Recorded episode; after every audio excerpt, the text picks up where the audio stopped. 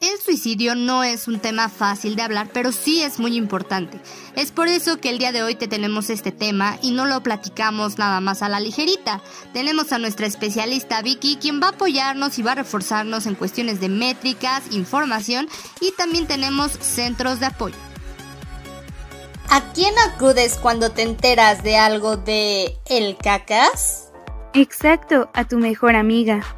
Por eso aquí en Tandems encontrarás un hombro para llorar. O una confidente para contarnos que otra vez volvimos con aquel patán. Pero no te preocupes, que aquí nosotras te vamos a consolar. O reír contigo, ya sabes, todo cuenta como experiencia. Hasta las veces que terminas llorando por tu ex en el baño. Nosotras somos tus amigas, compañeras, confidentes, partners, hermosas, únicas, diferentes, inigualables, raras, increíbles, maravillosas. Simplemente somos tandems. Hola, hola, bienvenida, bienvenido una vez más a tu podcast favorito, Tandems. El día de hoy estamos muy contentos, como todos los días, porque tenemos un tema muy especial que nos han pedido mucho, pero como siempre estoy acompañada de Marianita. ¿Cómo estás, Amix? Muy bien, Amix. ¿Y tú cómo estás? ¿Qué tal? Muy bien. Ya, no, ya, yo soy ya cubito de Susi porque ya estoy súper congelada. Aparte, como yo trabajo home office, la casa es súper, eh, es como un congelador pequeño, ¿no? Entonces, pues aquí, con suéter todo el día. Mira, estamos del mismo color, creo. Mira, nos uniformamos. Qué buena onda, qué buena. Mimetizamos.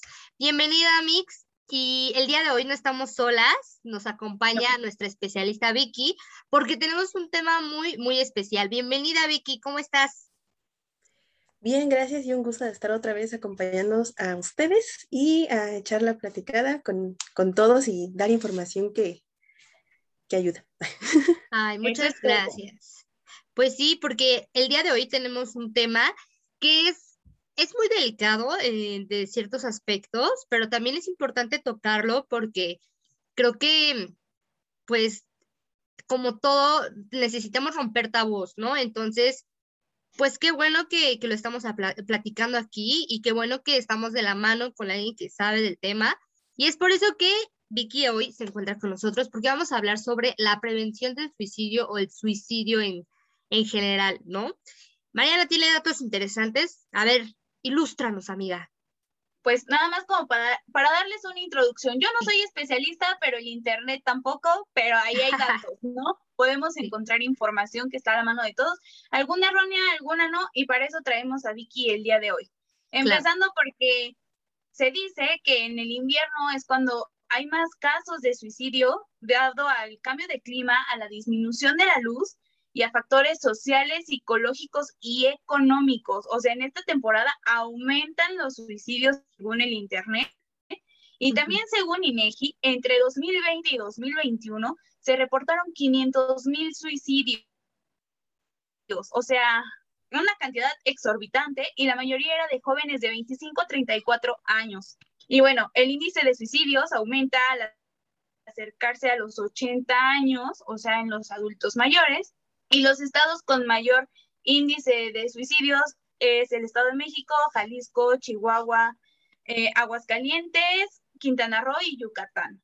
Y bueno, el 2020, el año pandémico que a nadie se nos va a olvidar, según el INEGI, fue el año con más suicidios en 10 años. O sea, es un tema muy cañón y que sí creo que es muy importante que hagamos porque creo que se puede prevenir o para eso tenemos a nuestra especialista. Vicky, ¿cómo es? Pues sí, es algo que se puede prevenir y que por eso realizaron este Día Mundial de, la Prevención de Suicidio, porque existen muchos mitos alrededor de todo esto y uno de ellos es que los suicidas nunca dicen que lo van a hacer y es mentira porque directa o indirectamente lo hacen. A lo mejor con una broma de, bueno, me, me siento que me estoy despidiendo de mis de mi familia, de mis amigos, ay, yo te quiero mucho, ojalá eh, estés bien y, me gustó mucho verte, me gustó mucho estar contigo. Entonces, hay pequeños factores que, no notas porque dices, bueno, está jugando, ¿no? Claro. Y, pero en realidad sí, sí avisan bastante y pues sí se puede prevenir teniendo estos focos rojos y dando también a notar que lo están teniendo. Sí, hay que, quiero, quiero desmenuzar esto porque es una plática súper interesante. Primero, lo que nos comentaba Mariana, que esta temporada es en la que más hay suicidios. ¿A qué se debe, Vicky? Porque lo platicábamos en otro especial que estuviste con nosotras, el, el Yellow Day, que es como este día de la alegría, y hablábamos también del Blue Day, que era como el día más triste de, del año, pero justamente esta tendencia sí tiene mucho que ver como el ambiente, em, me, me, refiero más como a la temporada. Tiene que ver que sea, que esté siendo frío, que no salga el sol, que, que sea como esta temporada de, de que se supone que tienes que estar con tu familia y a lo mejor te sientes solo y por eso cuello, ¿no? ¿A qué se debe? ¿A qué se debe esta temporada o, o este suicidio en esta temporada? Pues en primero por el hecho de sentirte nostálgico, ¿no? En todo lo que has recorrido en el año, todo lo que ves que hiciste, no hiciste, pero pues son muchos factores. Ya nos comentas, bueno, la temporada, pero justamente es algún dato muy interesante porque el mes en el que hay más suicidios no es en diciembre o estas fechas, sino es más o menos a principios de enero y en mayo, mayo, junio, por el hecho de los vínculos que tenemos afectivos con nuestra madre, con la familia y por la cuesta de enero y toda la parte de las deudas. Sí, porque creo que uno, uno de los factores más importantes también es el dinero. Como tú ya gastaste mucho y a lo mejor debes y a lo mejor no sé, te corrieron o algo así, creo que el dinero juega un papel súper importante para esta, esta decisión, ¿no? Pero no sé si ustedes tengan estadísticas, ¿qué porcentaje se suicidará por dinero? Yo creo que sí ha de ser un, un porcentaje, pues... Alto, ¿no? Pues sí y cómo, cómo decimos, no, pues el dinero no, no importa tanto, pero hay veces en que tú eres el quien tiene que mantener a la familia y cómo le haces, ¿no? Entonces, sí, yo también estoy de acuerdo, siento que por, la, por el dinero, por esta cuesta de, de enero es cuando más nos deprimimos, ¿no? O sea, como que buscamos ya liquidar deudas, etcétera, pero nos cuesta trabajo. De hecho, eh, pues las personas que tienen estos intentos suicidios o llevan a cabo el suicidio como tal, pues también tienen estos factores de tanto los económicos como decían, pero también la parte social. Esta parte de, bueno, pues tienen acceso a los medios para hacerlo. Tienen también, pues, no tienen atención profesional, no saben cómo ir o ese estigma que no, pues si voy porque me siento mal, pues también no, me van a ver como que estoy loco, ¿no? Entonces, pues eso también no ayuda bastante en eso. Oye, Vicky, y por ejemplo, em, en cuestión social, eh, hablábamos justo, ¿no? De que el dinero y los rasgos psicológicos son muy importantes, pero aquí la, la sociedad, ¿qué papel juega? O sea, yo como individuo puedo decirte, no, pues mientras yo esté bien y yo pueda cumplir con mis deudas y yo todo bien, pues si él se va a suicidar, pues, ni bronca, ¿no? Ni lo conozco o algo así por el estilo. Pero creo que como sociedad es importante también estar prevenidos y saber cómo actuar en estos casos, ¿no? Exacto, por el hecho es como lo que me comentaba al principio. Muchos piensan que porque dicen, ay, me, me voy a suicidar mañana o no tengo ganas de, de pararme. Son muchos eh, puntos que no te das cuenta que dicen, bueno, a lo mejor se sienten incómodos, ¿no? O a lo mejor dicen, pues lo niego, no, no es cierto, no lo va a hacer. O sea, por ejemplo, lo que comentabas, había mucha tasa de índice en jóvenes, entonces eso es muy importante porque si tú vas y le dices a alguien, ay, es que tengo ganas de morirme, ¿no? Ya está, hay memes. Y eso es muy importante porque ese es el reflejo de la sociedad y de los jóvenes, qué es lo que están pensando. Entonces, si el chavo le dice, ay, es que no tengo ganas ya de vivir, o me, bájenme de esta vida que se llama, a de este tren que se llama vida, Y, es como de, ay, pues tú qué vas a tener, tú no tienes ni problemas, tú no me vas a estudiar. Entonces, no te das cuenta de eso y es muy importante eh, pues ver esos factores en los jóvenes, que es la tasa más alta que tenemos de suicidios. Por supuesto. También leí yo en, en algún, no ahorita, sino en algún momento leí que la, el mayor porcentaje se inclinaba hacia los hombres. decían que porque los hombres no se expresan tanto, no expresan tanto sus emociones como una mujer. O sea, una mujer pues sí se siente como como deprimida y va y le cuenta que a la amiga, que a los hermanos, que a la mamá, ¿no? O sea, tiene como más apoyo y el hombre por este tabú de, pues es que los hombres no lloran, ¿no? Es que los hombres pues aguantan, ¿no? No tienden a decir las cosas que ellos sienten. ¿Tú, tú crees que esto, bueno, más bien te pregunto, ¿esto es cierto o no, no es cierto? ¿Qué, qué es lo que perjudica este, este hecho? Pues precisamente lo que comentabas, que es la parte de la falta de querer comunicarlo, ¿no? Porque todas las personas con intentos suicidas y suicidas siempre comunican. Entonces los hombres llevan más a cabo la consumación de suicidio y las mujeres llevan más esta parte de lo intentan. Intentan hacerlo, pero no llegan a, consumarlo.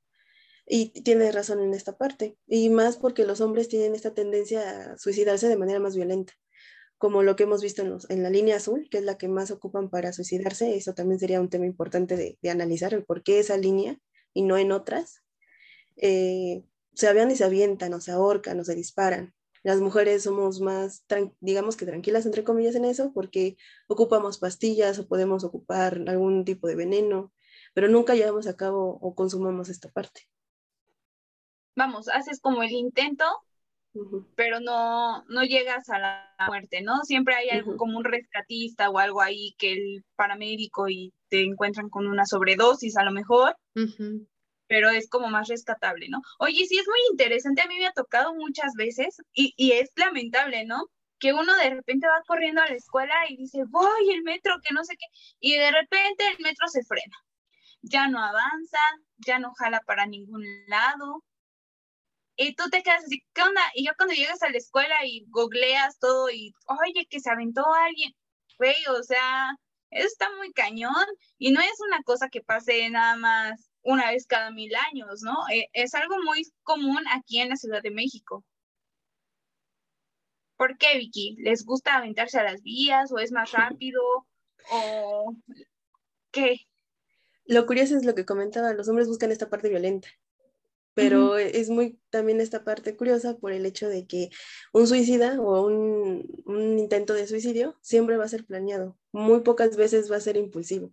Siempre lo primero fantasean con la idea de morir y después empiezan a ver cómo lo van a hacer hasta que lo intenten.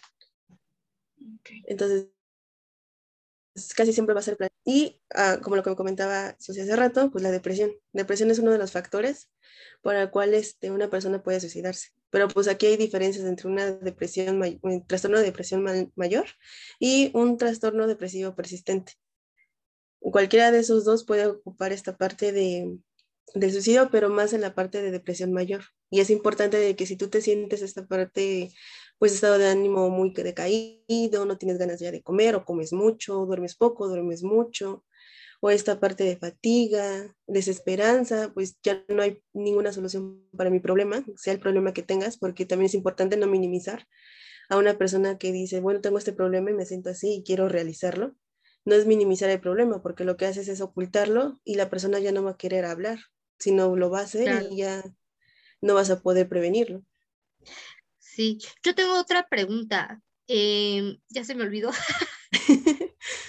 yo, yo sí tengo otra pregunta. Es, ah, ¿cómo sabes cuando alguien te está dando señales de que se quiere suicidar? O sea, yo lo pregunto porque yo tengo muchos amigos que de repente suben como a Facebook estos memes o estos chistes de, güey, ya me quiero morir o cosas así, pero, pero son, son memes a final de cuentas, ¿no? ¿Cómo sabes diferenciar entre un, foquito rojo a uno pues no, no rojo, sino a un meme, por así decirlo. Justamente yo estaba viendo un TikTok que también los veo, eh, justamente de una persona que hacía un video donde contaba que tiene un almacén de ropa de niños y decía, bueno, pues aquí está, vengan, va a estar barato. Y decía, pues porque ya el fin de semana se les acaba su diva, no van a verla más a la diva y fue algo como un foco rojo. Digo, puedes decirlo, bueno, hasta sentía la voz medio quebrada, medio tristona, y después, ay, sí, aquí yo, y ya cambió de ánimo. Y es muy importante lo que dices, cuando quieres diferenciar, ¿no? Es la forma en cómo se comporta. Si es una persona cercana a ti, familia, amigos, eh, ves esta parte que es lo que comentaba, pues la falta de interés, de hacer algo, ya no quiere ni siquiera, si le gustaba dibujar, le gustaba estudiar, le gustaba ir a algún lugar y de repente ya no quiere ir a nada, también eso es una parte de un foco rojo. Si come mucho, si come poco, sube de peso, duerme mucho, duerme poco. Y eso aunado a que empieza a tener estas indirectas de, ay, bueno, estaría bien que no estuviera aquí, ¿verdad? Y se ríe, ¿no? Lo toma así. Entonces muchos piensan que, que detrás de esa risa nada más es un cotorreo, pero pues en realidad no lo es así. Y es bien importante, ¿no? Eso, el ver, bueno, yo por ejemplo, si fuera alguna amiga muy cercana, como lo eres a lo mejor tú, o a lo mejor Susi, o alguna de nuestro círculo más cercano, a lo mejor sí te das cuenta, ¿no? Porque lanzan estas señales y tú dices, algo anda mal en esta persona porque él no es así, o sea, o ella no es así, ella no se comportaba así, ¿qué fue lo que pasó? Y uno trata como de ir y ayudar y apoyar y buscas la manera, ¿no? Como ¿qué está pasando? ¿Cómo te ayudo? ¿No? ¿Te sientes bien? Y, muchas veces nosotros mismos minimizamos el problema, como lo decías eh, al principio, que, ay, no, no pasa nada, no te preocupes, voy a estar bien. Pero pues realmente, aunque sea un problema pequeño, yo creo que lo importante es no minimizarlo porque cada quien tiene sus problemas, ¿no? A lo mejor para mí lo que parece un problema para Susi no lo va a parecer, y sin embargo, si yo ya me desahogo con ella y se lo cuento, pues obviamente mi problema siento que es como un poco más ligero o más leve porque yo ya lo compartí con alguien. Entonces, ¿qué podemos hacer? ¿Cómo nos acercamos a una persona para decirle que ahí estamos? Pues justo con, con los focos rojos que tú detectas, es preguntar, acercarse de una manera pues muy asertiva, muy tranquila a la persona. No preguntarle si tiene estos, esta parte si tiene intentos suicidas, ¿no? Digo que tampoco es malo que lo digas. Digo, también creen que si le vas a decir, dicen, no, pues aumenta que lo haga, porque ya le estás metiendo la idea, pero pues no es así. Pero es preguntarle cómo te sientes, qué, qué piensas, y si él también mismo te expresa, porque lo que hacen es usar estos foquitos que no te das cuenta, porque están pidiendo ayuda a gritos, pero muy poquito. Entonces, si tú vas y te acercas y sabes acercarte a la persona, ella te puede, puede abrir esta parte, porque tampoco tienen como mucho, mucha expresión. Si lo comentan es como, ay, no es ridículo, ay, para que ella también, ¿no? Lo toman de juego. Entonces, hacerles, hacerles entender que la estás entendiendo, entiende su, su problemática, no minimizarla y saber qué puede realizar y si él también quiere pedir esta parte de la ayuda y brindarle esta ayuda eh, psicológica o con un psiquiatra, puede llegar hasta la parte de la hospitalización. Sí, por ejemplo, yo estaba leyendo hace rato como historias en donde ponen como la depresión no siempre, la, la, depresión no siempre se va a ver así, ¿no? Y que un chavo triste y así. A veces se ve así y es una persona feliz, ¿no? Entonces, ahí, ¿cómo, cómo te podrías dar cuenta? O sea, yo siento que yo soy de las personas que no se podría dar cuenta. O sea, como que yo digo, ay, pues a lo mejor está ocupado o a lo mejor este, está triste por X. Yo, yo tiendo a pensar que están como tristes, tristes es como que te sientes mal en el momento, pero no dura tanto tiempo, ¿no? Y ya después en depresión, pues es que te dura más, más tiempo. ¿Cómo, por qué hay gente que lo ocultan? O sea, ¿por qué hay gente que dice, no, pues no quiero que nadie sepa, voy a actuar yo normal y voy a ser feliz y actúan naturales, actúan normales y ya cuando te das cuenta, ya es demasiado tarde, ¿no?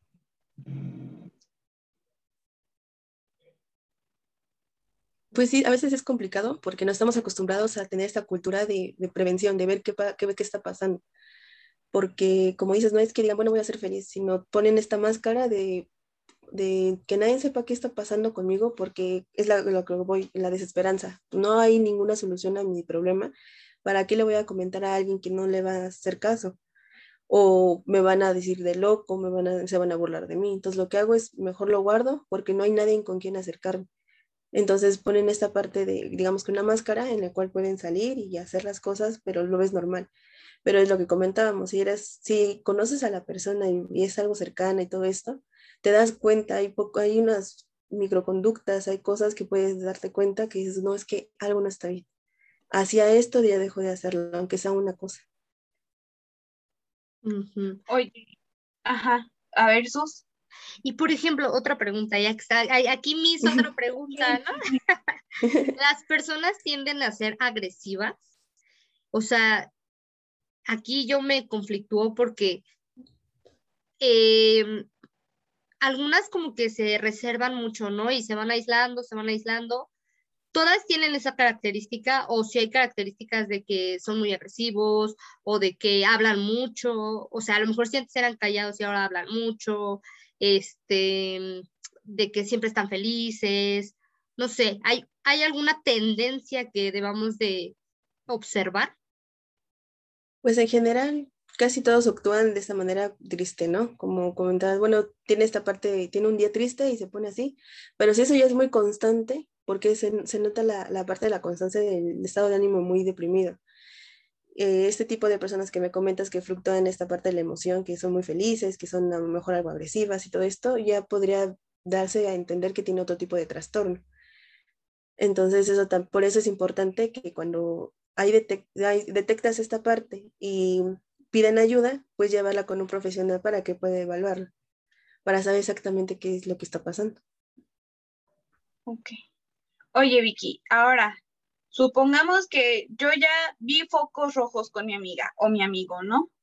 Y yo digo, lo voy a apoyar, voy a estar ahí para él y voy y le ofrezco mi ayuda y parece que la está tomando y que la cosa va muy bien, y de repente llega un día y a lo mejor te manda un mensajito acá a la despedida, ya sabes, ¿no? Acá súper, muchas gracias por haber estado conmigo, eres un gran amigo, no cambies, yo te quiero mucho, te voy a querer siempre, eh, no sé, ¿no? Gracias por tu apoyo. Y de repente te das cuenta que ahí va a pasar algo, ¿no? Porque creo yo que es como un factor. Y de repente ahí cómo actúas. O sea, tienes que ir corriendo, salir, buscar ayuda y si lo encuentras en el momento, ¿qué, qué es lo que procede, no? ¿Cómo actuar? ¿Debo ir y a, lanzarme ahí con él y decirle no lo hagas, que así todo mal? ¿O guardamos calma y tratamos de actuar lo más tranquilos posibles?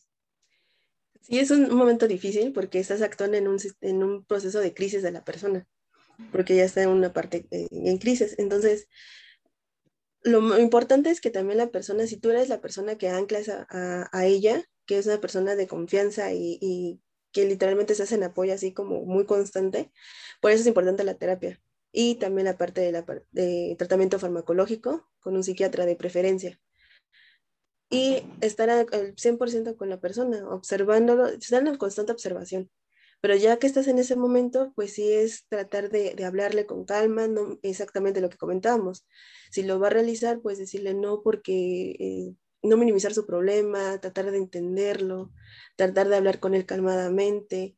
Y de alguna manera esto también se haría en terapia, pero también podría funcionar esta parte de decirle, anclarlo con alguien importante. No decirles que tú llevas una vida por delante, tú, tú, tú, sino anclarlo con alguien más ¿Qué pasaría si tú haces esto, esta persona tan importante para ti como, no sé, la pareja o la familia? ¿Qué va a pasar con ellos? Se van a sentir muy tristes. Anclarlo a la vida, básicamente, porque si tú vas y le hablas de no lo hagas porque tú vas a hacer algo importante o necesitas hacer más cosas, no te va a hacer caso porque él está en una o ella está en una situación de no es que ya no hay solución para nada. Ya no quiero estar en este plano, ya no quiero sufrir, porque ellos ven esta parte de, las, de, de sufrir la vida. Sí, qué difícil, qué difícil lo que, lo que decía Mariana, ¿no? Imagínense que, que tengan que estar en esa situación. Yo la verdad, ay, no, no sé cómo, cómo reaccionaría. Siento que, que es algo muy difícil para mí, ¿no? Pero también hay otros factores, hay otros factores de, de, suicidio, como por ejemplo las personas no asiáticas que si no, si en, en, en, estos países como que procuran ser el número uno, ser el número uno siempre, ¿no? Y no puede ser el dos porque el dos no vale nada, o sea, lo único que importa es el uno. Entonces muchos, muchos estudiantes tienden a suicidarse porque no logran quedarse en el examen, porque no logran ser el número uno. Aquí, como yo siento, bueno, aquí en México nos, nos, no nos importa tanto porque pues al final sabemos de que allá afuera, o sea, en, lo laboral, pues el que sabe, sabe y el que no, no importa si tenga un 10, ¿no? ¿Cómo lidiar? Con chiste. Te dicen, si tú eres el mejor en esto, va a llegar un asiático y te va a dar una arrastrada y te vas a dar cuenta que eres un mediocre. Exactamente. Y también, o sea, como que nosotros decimos, hay un 6 que me supo a 10, ¿no? O sea, pasar es pasar, ¿no? ¿Cómo puedes, yo, por ejemplo, antes, en la, en la primaria tenía que tener 10, 10, 10, 10. O sea, porque si no, como que yo me sentía mal conmigo misma y decía, pues es que es lo único que tengo que hacer. ¿Por qué no, por qué no sacó 10, no? ¿Cómo podemos empezar a lidiar con depresiones o, ajá, sentimientos tristes que son pequeños que poco a poco se pueden ir haciendo grandes. ¿Tú crees que a lo mejor mm, debamos de decir desde el principio, voy a ir a terapia? ¿O tengamos que darnos cuenta si es depresión o si solo es tristeza? Bueno, como comentabas, eh, parte de estar estresado porque necesito sacar 10, porque yo siempre había sacado 10 y y ahora saco esto y es como de, ¿qué está pasando? Pues te causan estrés y el estrés también es otra causa de, de que te puede llevar a, al suicidio, ¿no? Como comentabas, los ascéticos son muy exigentes en esa parte y siempre tienen que ser, pero los perfectos y los número uno en todo, porque hay una presión social. Y si volvemos al, al principio, pues son jóvenes. Entonces, pues la terapia siempre va a ser, la cuando vas a terapia o decides ir a, es porque tienes algún problema, sea cual sea, y estás con él. Eso básicamente era el, ir a terapia. No puedo con esto, necesito herramientas para poder sobrellevar esta situación, sea cual sea la situación, pero también está esta parte del autoconocimiento. Ahorita ya muchos, o la mayoría, afortunadamente, está empezando a ir a terapia porque quieren conocerse, ¿no? Quieren saber qué, qué cómo estoy procesando esta parte. Por ejemplo, los cambios. a los 21, por ejemplo, eh, o a los 15, 14, también es una buena edad para ir a terapia y no solamente porque tengas algún problema, sino porque estás pasando a etapas. En, los 15, 14 estás en la adolescencia y empiezas a tener estos procesos eh, biológicos que estás cambiando, la voz, en la parte física, cognitivo, entonces empiezas a saber qué está pasando por todo este proceso con las partes de, de, los amigos, cómo socializar, cómo no sentirme mal, trabajar la autoestima o a los 21 cuando empiezas en la parte de, bueno, ya empiezas a ser un adulto, empieza otra vez otro cambio cognitivo, metas, qué quiero hacer, dónde quiero ir, qué estudiar, dónde trabajar. Entonces, pues es importante que si tú sientes algún problema, ir, pero de igual manera, si no tienes o sientes que no tienes algún problema que puedas sobrellevar, e igual ir, porque es esta parte, bueno, a lo mejor esto es muy pequeño, pero puedo trabajarlo ahí, por ejemplo, en la escuela, ¿no? Dices, bueno, no es que ya no estoy estudiando, no estoy sacando las mismas calificaciones. ¿Qué está pasando en mí? También sería una buena oportunidad para ir. Sí, es que yo siento que hay como muchos factores. Ahorita que lo decía Vicky, o sea, también, por ejemplo, cuando decides que estudiar y si lo que estudias no te gusta y entonces entras en pánico, a mí me dio terrible, ya que estamos aquí en el chismecito, a mí me dio terrible, una depresión terrible cuando yo me sentía bien perdida. O sea, yo dije, ¿pero por qué estudié esto si no lo entiendo? Ni siquiera sé qué, qué pedo estoy estudiando. O sea, como que entré en, esta onda y también yo me comparaba hacia arriba. O sea, yo decía, güey, esta morra ya tiene 25 años y tiene su casa, tiene su departamento, tiene su empresa, tiene... Y entonces yo me empezaba a sentir chiquitita, ¿no? Chiquitita. Y aparte, a esto, como dice Vicky, súmale otros factores que empiezas a conocer amigas, ¿no? Y que tú amas mucho a unas amigas y que de repente ves que no eran tus amigas. Entonces eso también te entra la depresión, que terminas con el novio. Eso también es un tema cañón, porque también, aparte de que se suicidan mucho por amor, no sé cuánto sea el porcentaje, pero yo digo que ha de ser también grande, se suicidan por amor, pero ya no solo eso, ya hay muchas personas que también hacen homicidio, porque como el típico, si no eres mía, no eres de, nadie más y trancas, ¿no? Entonces, ay, no, no sé, o sea, está, está impresionante. ¿Tú, ¿Ustedes saben cuánto es la tasa de, del suicidio de por amor? Ha de estar cañona, ¿no? No sé. No sé, pero... Creo que no hay estadísticas, solamente hombres, mujeres y las edades. Casi no hay exactamente el por qué. Es que también no manches, para, imagínate, si estamos hablando de que el año pasado hubo 500 mil suicidios, o sea, pregunta, ¿por qué se mataron esos 500 mil? O sea, son 500 mil cabezas diferentes que tienen problemas diferentes, ¿no? Y para saber fulano se mató por amor, fulano se mató por dinero, porque tenía deudas, yo creo que es un problema muy, muy grave. Y oye, ahorita estábamos hablando también de, estos papeles que juega la sociedad, ¿no? Ahorita, por ejemplo, se puso muy de moda un juego, bueno, una serie, que seguramente ustedes ya vieron en casita, que se llama Suicide Squad, ¿no? Algo así, que ah, es el, juego del calamar. Ah, sí, sí. Ese, ese, no, pues. Sí, el del calamar. O sea, ajá, el del calamar, ese. Entonces, o sea, te das cuenta que a lo mejor dicen, ay, no manches, ¿cómo pasar eso? ¿Cómo te vas a meter en un juego si no con, güey, o sea, los problemas de cada quien, ¿no? Ahí era por dinero y pues todos tenían mucho dinero al grado, pues era realmente un suicidio, yo creo, o yo lo veo de esa manera, ¿no? Porque ellos ya la segunda vez que regresan, regresan por voluntad propia y ya saben a lo que van. O sea, ya saben que era ganar o morir, literal. Entonces, ¿qué, ¿qué, papel juega este tipo de programas en, en esta parte de, del, pues, de la prevención del suicidio, Vicky? Pues sí, yo también ya lo he visto y la acabé de ver pero ahí juega, no creo que juegue un papel importante la parte del suicidio porque ahí hay una motivación. Y cuando tú quieres ya terminar con tu vida es porque ya no, ahí había un, digamos que el que gane dinero como por jugar, había una motivación de que puedo salir adelante o puedo salir de mis deudas. Entonces, en teoría no era como un suicidio, así era esta parte de poder, de, de querer ganar, de jugar con la mente de las personas. Bueno, Vicky, a ver, tenemos otra pregunta para ti. Em, ¿Cómo afecta a la familia y a los amigos cuando ya sucedió? O sea, cuando ya sucedió y a lo mejor desgraciadamente no te diste cuenta o si te diste cuenta no pudiste hacer nada, porque creo que muchas veces las personas a lo mejor sí se dan cuenta, intentan ayudar, pero simplemente eh, la depresión es tanta que la persona dice, ya, estoy cansada, y terminan suicidándose, ¿no? ¿Cómo afecta a la familia? ¿Ahí toda la familia tiene que ir a terapia o qué es lo más recomendable?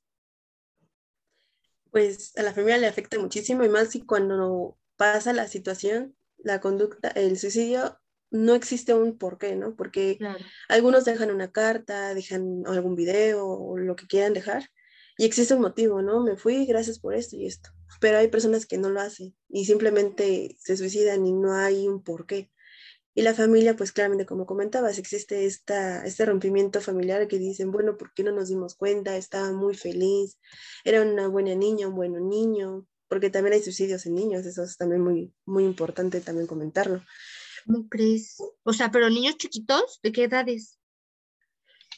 Eh, pues a partir de los 10 años existe esta parte. Eh, había una nota, no recuerdo hace cuánto, sinceramente, de un niño que se suicidó. Salió, creo, no me acuerdo si las noticias o en periódico, de un niño de 10 años que se suicidó en un armario por el hecho de que tenía problemas en su familia y sus papás no lo querían y se quedó a vivir con los abuelos, pero los abuelos no lo querían, no lo trataban bien, entonces pues él pasó a eso, a suicidarse. Y bien chiquitito. Ajá, muy, muy pequeños, entonces es importante porque como ven, los, ven niños, dicen, bueno, ellos que no, ellos no, no, no podrían ni pasar por aquí. Entonces sí es muy importante esta parte porque los, la familia no sabe qué pasó, no sabe cómo pasó, no sabe en qué momento empezó con esas ideaciones. Entonces sí es importante que toda la familia vaya a terapia para pues entender qué está pasando, ¿no? Y no sentirse culpable, a lo mejor la madre, el padre o los hermanos. No, está, o sea, este, este dato no me lo sabía, es que me estoy viendo. Este dato no me lo sabía, me impacta mucho porque al final son niñitos, ¿no? Y hay que cuidar mucho como el corazón y, los sentimientos de los niños, también los nuestros, ¿no? Pero pues ahora sí que uno como adulto tiene más cosas que le pesan, ¿no? Y uno como niño, pues nada más creeríamos que se enfoca en jugar, en estudiar y así, y sin querer no nos damos cuenta de lo que están sintiendo. Ahorita los niños, yo también creo eso, que los niños son muy listos. O sea, por ejemplo, yo lo veo con mis sobrinas, como que entienden rapidísimo y saben cuando se están peleando los papás y saben, lo entienden perfecto, ¿no? Hay que cuidar, hay que cuidar más eso. Aprovechando que estamos hablando de los papás, ¿estas tendencias suicidas se heredan, se transmiten o no tienen nada que ver con, con genes? Porque, por ejemplo, yo había leído que si tu papá es depresivo tu mamá es depresiva, sí se te hereda, pero no sé a qué, si al grado de quererte suicidar. Sí, de hecho, eh, una de las tendencias de esta parte, si eh, la parte genética de si hay algún tipo de trastorno depresivo en la familia, si también el papá o la mamá o alguien se suicidó y tú sabes que se suicidó, eso también es uno de los factores que pueden causar esta parte de, del suicidio.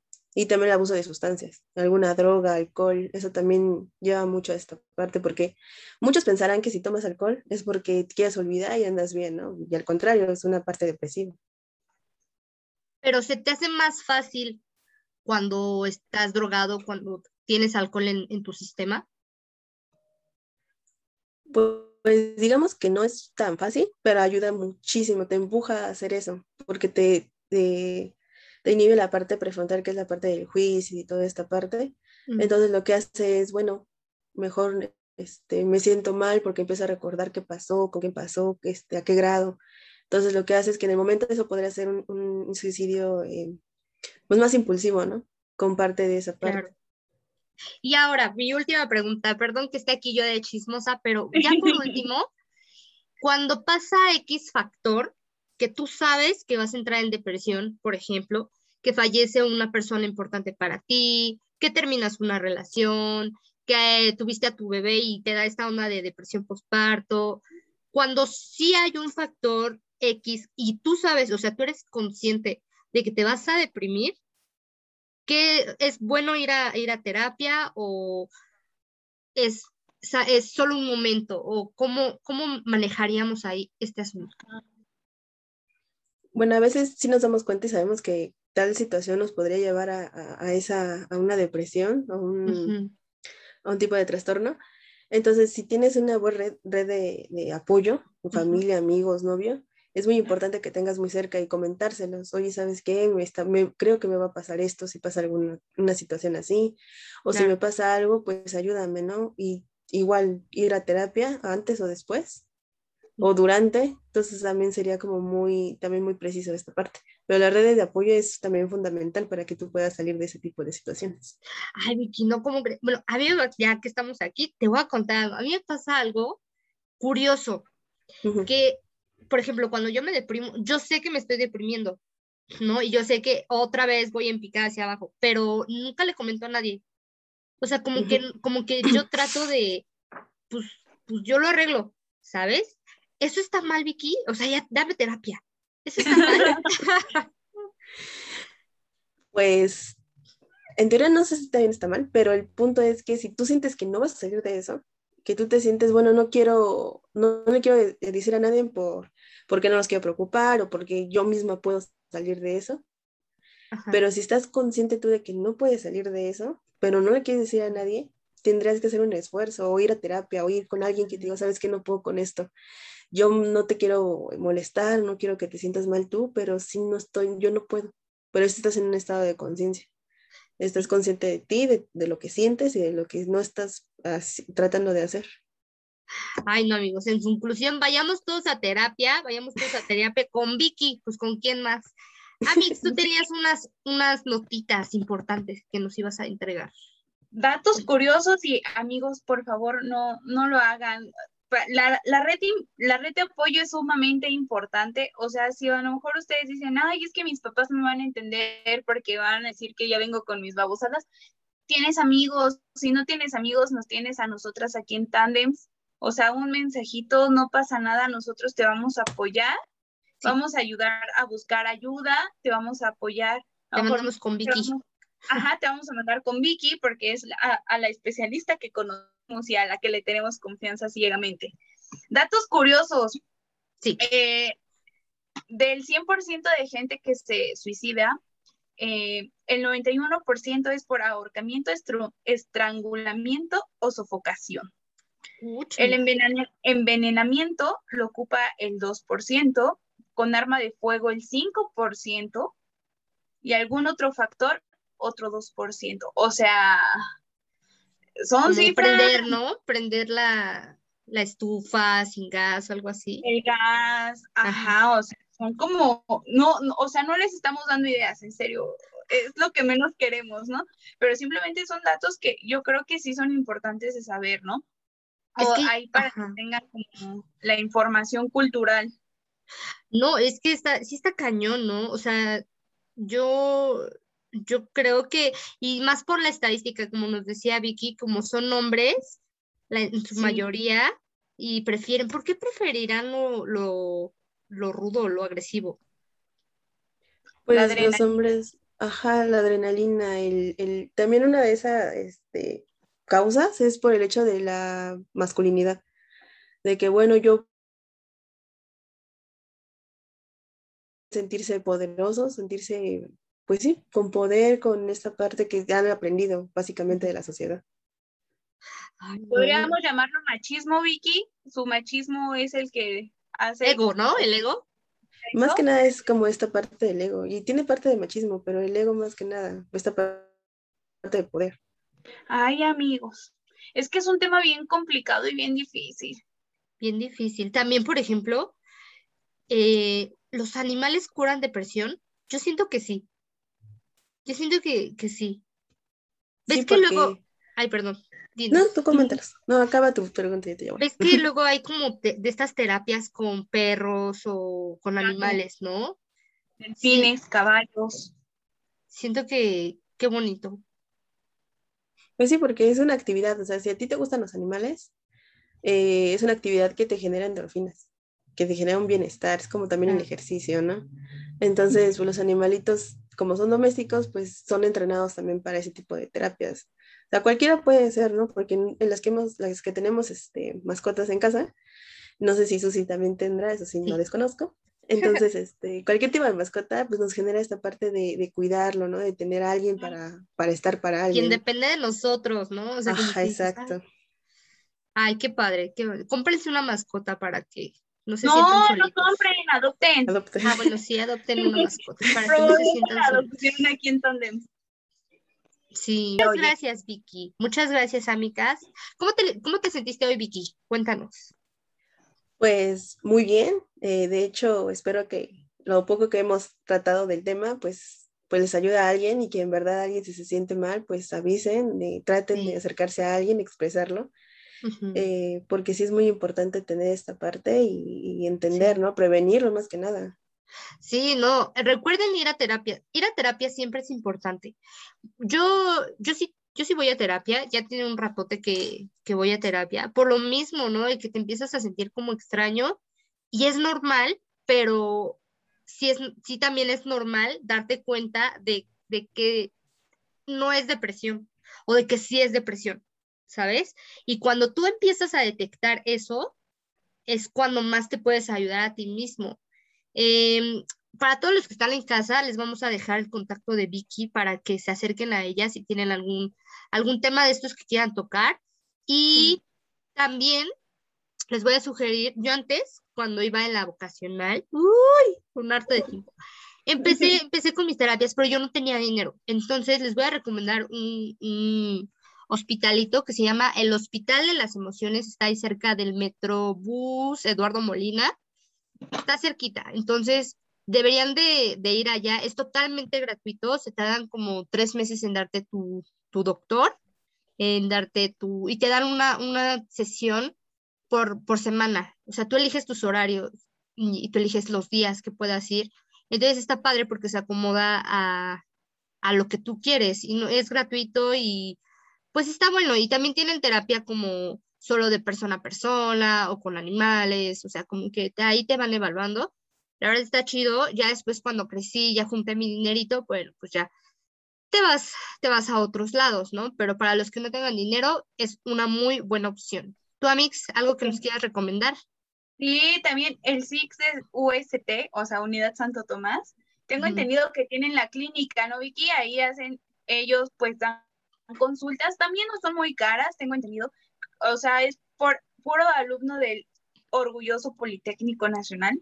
Entonces, si necesitan ayuda, también súper recomendado. De ahí es nuestra hermosa ayudante aquí, nuestra especialista. que nos viene a hablar de los temas. Vicky, a lo mejor nos podrías dar un poco más de información, cómo es el proceso para entrar ahí en el SIX, para pues que te asignen a un psicólogo. Ok, antes sí, ibas y pedías como un taloncito y ya escribías eh, tu motivo de consulta y para quién era. Ahorita la están manejando a distancia. Entonces, ahorita, pues ahorita las consultas no, no están, eh, casi siempre es el principio de semestre. Entonces, como por enero, febrero empiezan esta parte de, bueno, en la página de, Facebook de la de Six aparecen los anuncios de cuándo empiezan las sesiones psicológicas. Ahorita no estoy muy empapada con eso, no sé si estén cobrando ahorita porque esa distancia que dudo mucho, pero eh, pues si quieren también están esa, eh, esa parte de la escuela y también son chavos que literalmente saben mucho y están capacitados. Igual están en la parte de la supervisión de los profesores. También quisiera, el INJUVE tiene también esta parte de nube, también son este, sesiones psicológicas totalmente gratuitas. Sí se tardan un poco, dos, tres meses en dártelas. Eh, ahorita la están manejando también a distancia. Igual no sé si las tienen en presenciales, pero también en Injuve, en, en Injuve está ahí en Metro Colegio Militar.